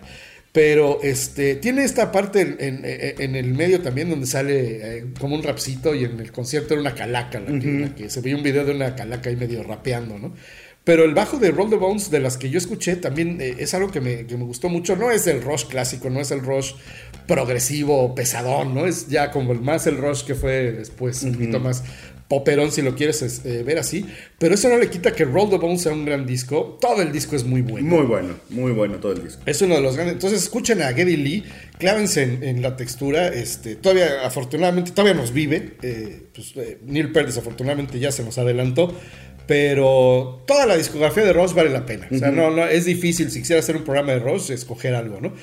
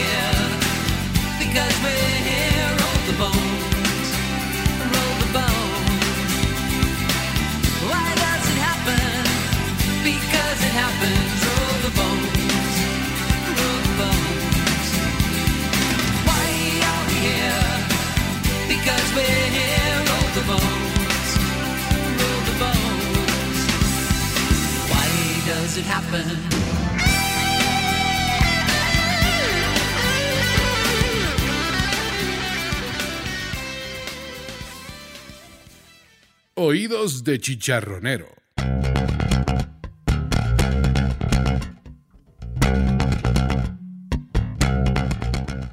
Bueno, pues regresamos a Oídos de Chicharronero número 4, esta edición Súbele al bajo, con un bajista, este, Fernando Robles. Así te debería de presentar. Un, bajista. Un, ba- un- un bajista. Es un bajista. ¿Quién es este güey? Es un bajista. Ah, entonces X. Cualquier. Ah, entonces siéntalo allá en el rincón. Sí, es, es como el que no sabe jugar béisbol, ¿no? Mándalo al jardín. Siéntalo allá Sí. atrás. Y guarda los cubiertos de plata.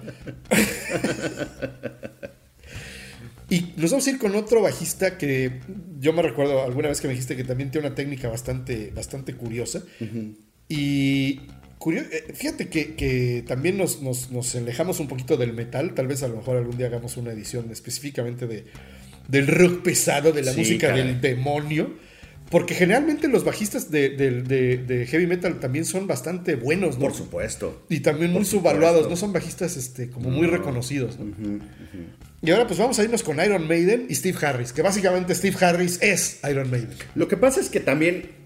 Sí, sí, Steve Harris es Iron Maiden. Y lo que hablabas del metal, por ejemplo, Cliff Burton para lo que fue para Metallica, ¿no? También un fuera de serie. Pero también aquí.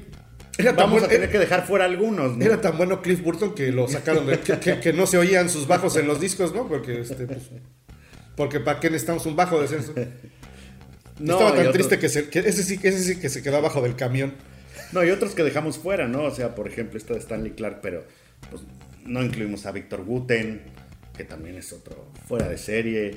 Este, bueno, hay muchos bajistas que dejamos fuera, pero bueno. Al mismo Sting, ¿no? Al mismo No- no- Sting. no lo- no- no alcanzó a hacer el corte. Exactamente. Pero yo creo que es parte del, del, como decíamos al principio de, de cuando empezamos a hacer estos podcasts, no se trata de hacer una revisión exhaustiva de los temas, ¿no? Porque te puedes poner a hablar aquí horas y a poner la música, que, pero el chiste es como que tenga, tengamos algo que contar de ello, que, que tenga alguna relación con nuestra vida, porque al final yo creo que eso es la música y de ahí viene mucho el gusto por la música.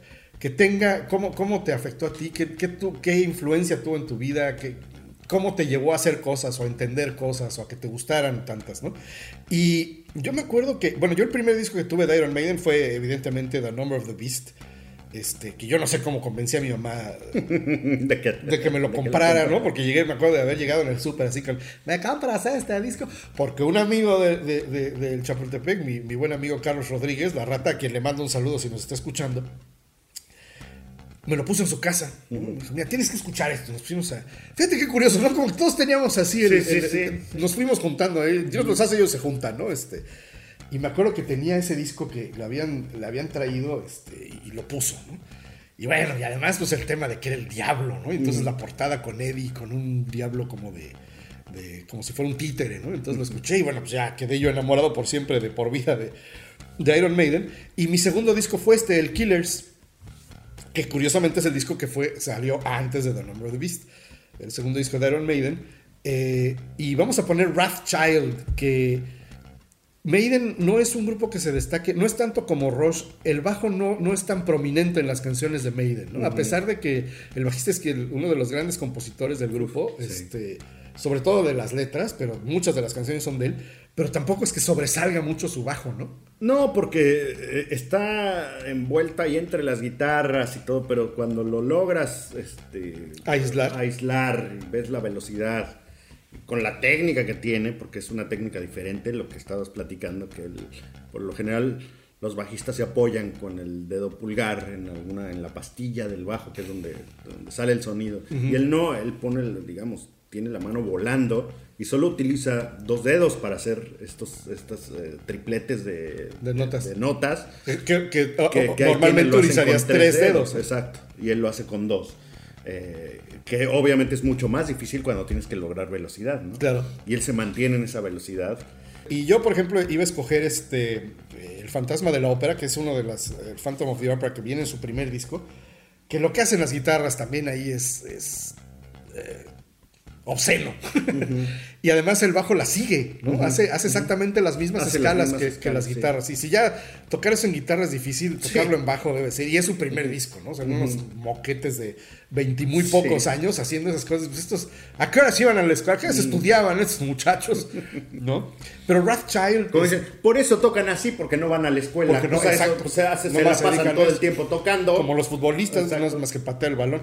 Entonces ahí les va Rothschild y volvemos ya con la última canción de Oídos de Chicharronero, la edición número 4. Súbanle al bajo.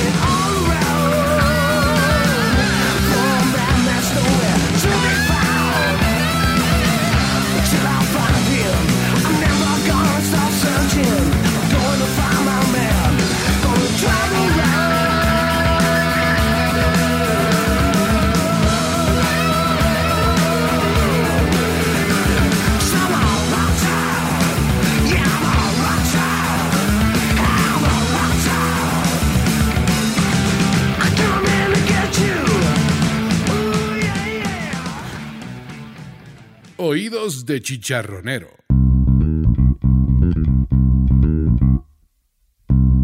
Y vamos a llegar al final de Oídos de Chicharronero, esta edición especial de bajistas con Fernando Robles. Y vamos a hablar de Muse. Eh, yo creo que este es uno de los grupos también que más me sorprendió en los últimos años. Sí, como no. En el sentido no. de que yo no los conocía, me habían pasado muy por debajo del radar hasta que algún día, eh, no sé cómo llegué a ellos, fui a ver un concierto al, al Palacio de los Deportes eh, y, y- y nunca, nunca, mi vida nunca fue igual. Después de, porque además son tres, tres músicos nada más, un guitarrista que canta, este, este bajista y un baterista. Un guitarrista que canta, toca la guitarra, bueno, toca el piano. Toca el piano, Sí. este, hace todo. Y hacen un escándalo estos tres güeyes Sí, que, sí, que no es donde dices que. ¿Y para qué hay grupos que tienen 20 personas? no? O sea, con tres haces un desmadre. Y además, una música bien, en su momento, pues, súper alternativa, ¿no? Era súper acá. Y Acá de- bien loca.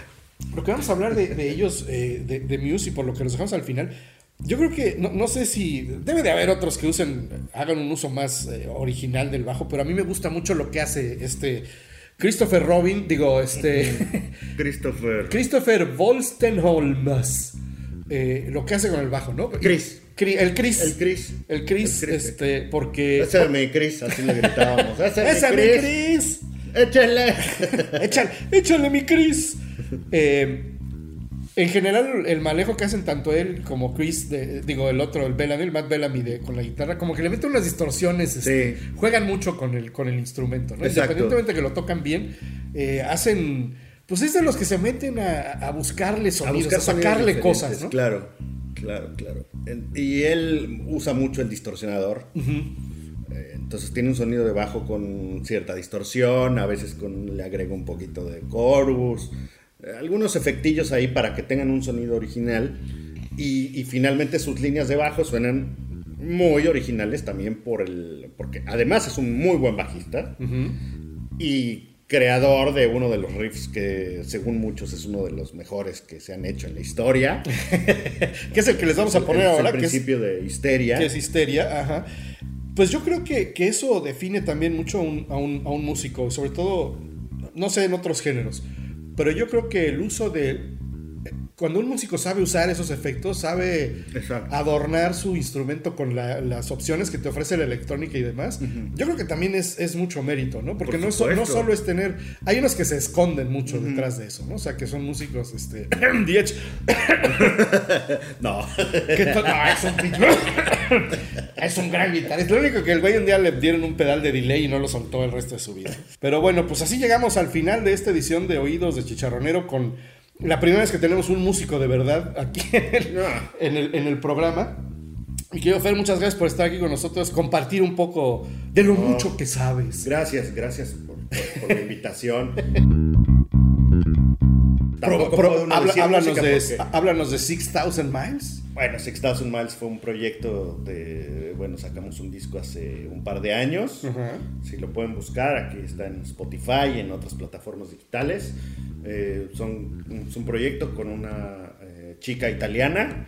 lo hicimos entre los dos, el disco, la producción y todo, y creo que es algo... Está- está muy bueno. Está bueno, entonces... Yo se lo recomiendo. se yo- recomiendo. Yo, le he puesto el, el signo de aprobación Zarza, que es, cuesta un dineral, cuesta más que un sello de eh, ISO 9000.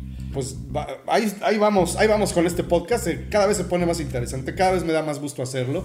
Y como les digo, tengo el gusto de conocer a mucha gente que, que sabe del, del tema y que comparte la pasión por la música, ¿no? Desde de, de todos los temas. Ya este disco, ya en este podcast llegamos a Sasha Sokol. No sé a, a dónde más, no sé qué tan bajo voy a caer. Y nos faltó Velanova, porque... Nos no faltó tuvimos- Velanova, que, que fue uno de los grupos que en alguna borrachera me pusiste. Y yo, ¿cómo que Vela? ¿Qué es eso, güey? Y la verdad es que es una muy buena canción. Se llama, este, ¿qué? Y aún así te Y aún vas. así te vas. La voy a subir, la, la vamos el a... bajista de Velanova es un gran bajista. Si pueden escucharlo, Va a estar, va a estar, la voy a poner ahí en el playlist, nada más. gran para, bajista. para que la tengan como referencia. Pues cerramos con Histeria de Muse. Eh, nos vemos en la próxima edición de Oídos de Chicharronero. Gracias por escucharnos. Dejen los comentarios, escuchen el playlist. No sé dónde nos pueden dejar comentarios, pero pues ahí escriban algo y lo mandan. Lo mandan en una a donde sea. Lo mandan en una botellita de, de- de- al mar y la tiran al mar. Nos vemos chicos, hasta la próxima. Gracias mi Fer, nos Gracias. vemos en la siguiente edición de Oídos de Chicharronero.